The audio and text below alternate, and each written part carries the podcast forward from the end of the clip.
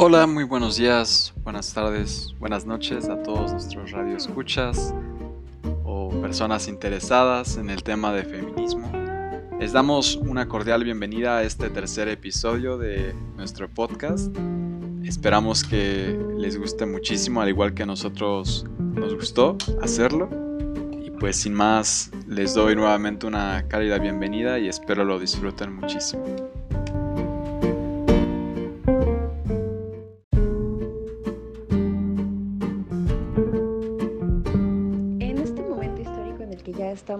Entrando al siglo XX, uno de, las grandes, uno de los grandes cambios que vimos, no solo en, el feminismo europeo y, norteamericano, sino también dentro del feminismo latinoamericano, fue esta nueva recreación de, de, este idealismo de una ciudad o de una comunidad de puras mujeres.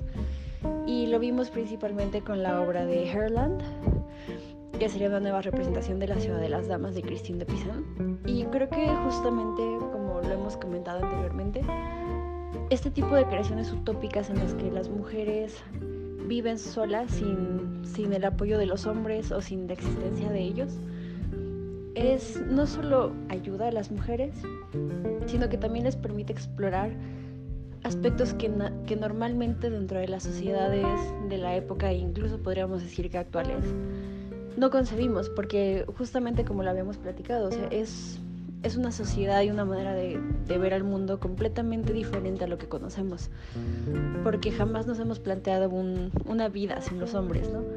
Y qué interesante, ¿no? O sea, que como cuando nos imaginamos una sociedad sin hombres, lo primero que imaginamos obviamente es cero crimen, ¿no? O nos imaginamos eh, amor y paz por todos lados, cuando no es necesariamente, ¿no? O sea, las mujeres también comparten ciertas características que, que los hombres, ¿no? Pero en nuestro ideal y por todos los valores que se nos, se nos han hecho creer que principalmente son nuestros, cuando nos imaginamos un mundo así de utópico, siempre pensamos en lo positivo, ¿no?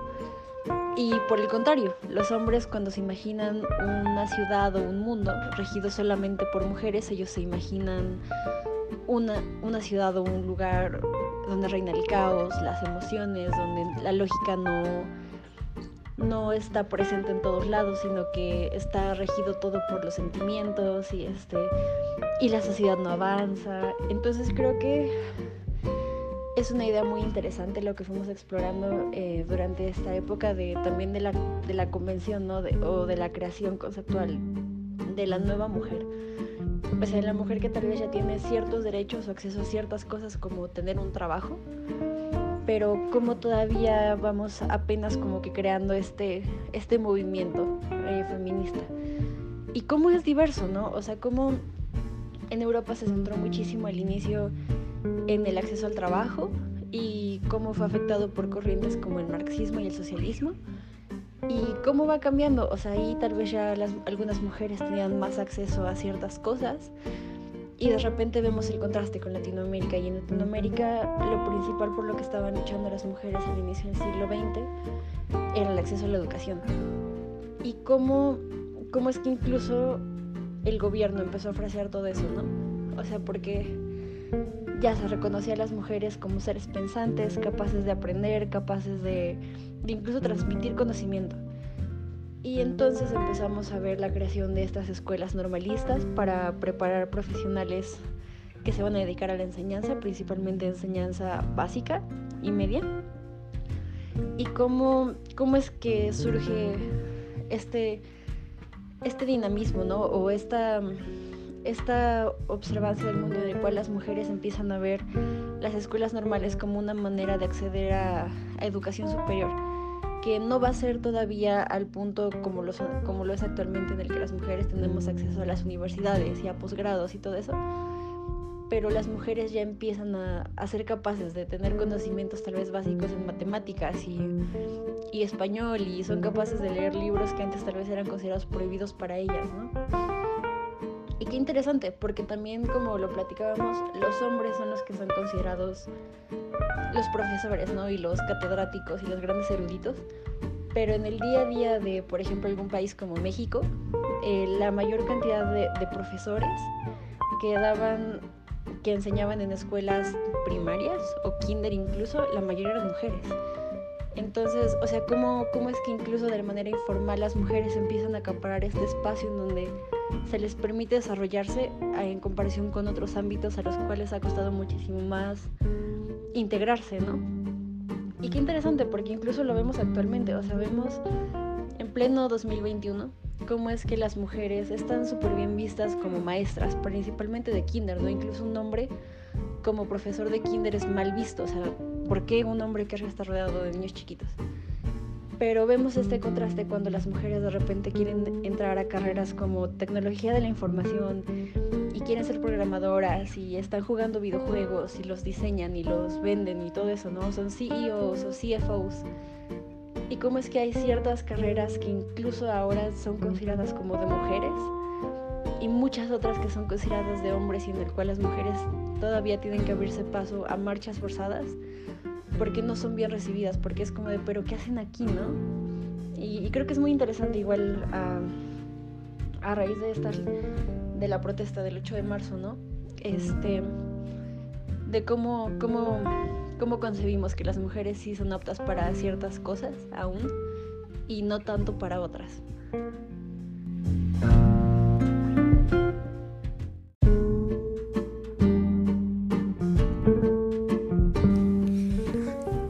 Que aquí lo, más importante es cómo el movimiento feminista eh, se llega a consolidar y cómo es que llega a tener eh, la amplitud necesaria para darle la vuelta al mundo. Eh, la organización femenina creo que ha sido como, si bien ha tenido algunos retos bastante grandes, ha logrado como ir superando las barreras cada vez. Eso podemos verlo en las conferencias internacionales que las mujeres llegaron a organizar.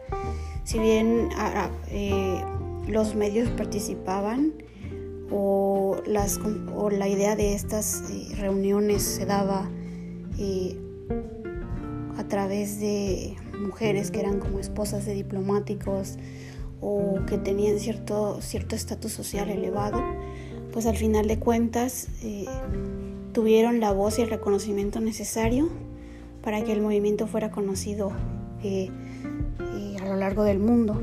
Creo que eso es relevante y se puede retomar a, nuestros tiempos, por ejemplo, en la lucha feminista que conocemos hoy en día, la forma en que las chavas o las chicas eh, se organizan para, para, hacer marchas, para protestar a favor de sus derechos, para hacer modificaciones, eh, reformas legales a favor de, del derecho a decidir, a favor de eh, la protección en casos de violencia digital, por ejemplo, como lo que conocemos ahora con la, con la ley Olimpia, o a favor de las mujeres trans. Creo que la organización femenina siempre, siempre ha salido avante a pesar de todos los obstáculos que el patriarcado ha impuesto a este, a este grupo.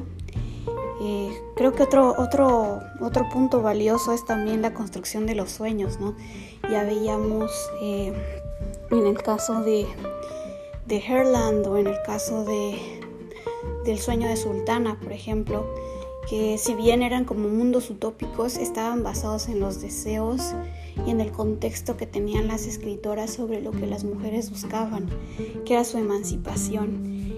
Eh, por tanto, eh, esos sueños se siguen construyendo desde cualquier rincón del mundo, desde todas las mujeres, porque desde nuestros propios contextos hemos podido eh, escribir o hemos podido darle un significado a lo que queremos y a los derechos que todavía están pendientes por cumplirse en la lucha feminista.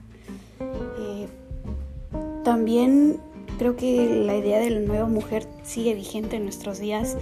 Las críticas hacia las mujeres independientes todavía son una realidad, pero poco a poco eh, como, como, grupo, como mujeres hemos ido superando esos obstáculos.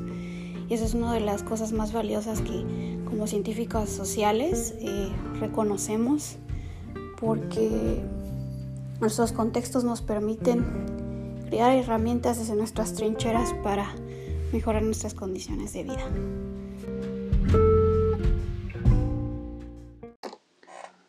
Hola, ¿qué tal? Antes que nada me gustaría agradecerle a mis compañeras por sus opiniones y aportaciones. Sin ellas claramente el podcast no podría realizarse cada dos semanas y en esta ocasión me gustaría agradecerle a una de ellas por estar con nosotros a pesar de la adversidad. Para finalizar, mm, me gustaría desarrollar junto con mi compañera Geraldine eh, un concepto discutido en la clase y me gustaría relacionarlo con la manifestación y la protesta del día 8 de marzo. Me gustaría destacar la aparición y el comienzo de esta conciencia colectiva feminista internacional. Y bueno, previo al momento histórico que hemos estado desarrollando, es decir, previo al final del siglo XIX y comienzos del siglo XX, ya existía una conciencia feminista en Europa, en Estados Unidos, y también ya habían mujeres afroamericanas que se habían contagiado, que habían adquirido eh, pues información y conocimientos de estos movimientos de emancipación. Sin embargo, poco habíamos hablado de Latinoamérica. Y en la lectura que revisamos en este bloque del curso, Latin American Women and the Search for Social Justice de Francesca o de Francesca Miller, eh, revisamos cómo la afluencia de inmigrantes europeas trajo consigo la importación de ideas pues novedoso, novedosas entre ellas, pues también ideas de, feminismo antiguo del que ya habíamos platicado.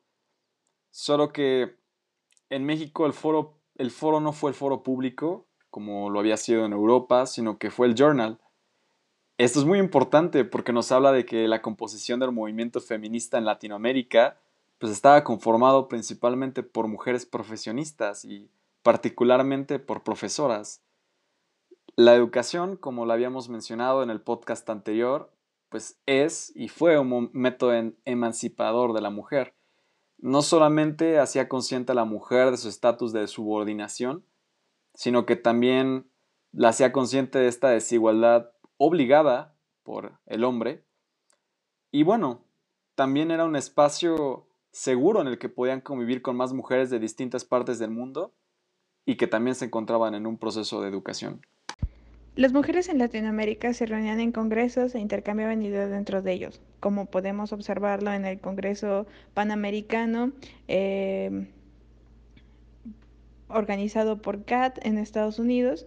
Y de hecho justo es un claro ejemplo de cómo muchas veces eh, no había un consenso general en las opiniones, que en este caso era la definición del feminismo panamericano y eh, esta discusión eh, del, de los puntos de vista entre, entre Luis y Lutz y un poco Kat, que, que si bien encontraba ciertas similitudes en una de ellas, pero justo podemos ver que eh, habían congresos, eh, pero no se tenía, no, muchas veces no se llegaba a un consenso en los mismos porque había una, diversidad, una amplia diversidad de opiniones de lo que debía ser el feminismo panamericano o justo de los objetivos que buscaba perseguir el, el, el feminismo. Sin embargo, la existencia de los congresos al mismo tiempo nos habla y nos demuestra que existe un compromiso con la causa, que hay una conciencia colectiva. Y de hecho, la aparición y consolidación de esta conciencia fortaleció el movimiento e incluso ha hecho de él lo que es hoy en día, lo que podemos observar nosotras. Eh, y justo es interesante encontrar esta misma intención de reunirse, de intercambiar ideas eh, eh, en un podríamos llamar, eh, bueno, no espacio seguro eh, per se, pero podemos decir que actualmente el feminismo igual busca construir eh, un lugar donde reunirse e intercambiar ideas, que si bien tal vez los debates no son exactamente los mismos que se tenía eh, a, finales del siglo XIX y tal vez inicios del siglo XX, vemos que, que sí, sigue existiendo esta necesidad de reunirse y, esta, y este sentido de compromiso con la causa. Eh, también otro punto importante es que ahora las ideas discutidas no se quedan solo en el foro del Congreso, sino que ahora son compartidas y protegidas por el mismo movimiento, que esto es justo algo muy importante y y sin duda alguna, este empoderamiento no pudo haber existido sin en un principio la colaboración de las mujeres en los congresos. Por eso es importante resaltar su presencia en ellos.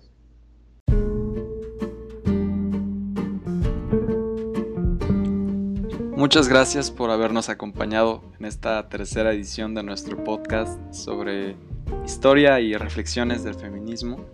Eh, les agradecemos por su tiempo y esperamos que nos vuelvan a escuchar en las próximas semanas. Muchas gracias.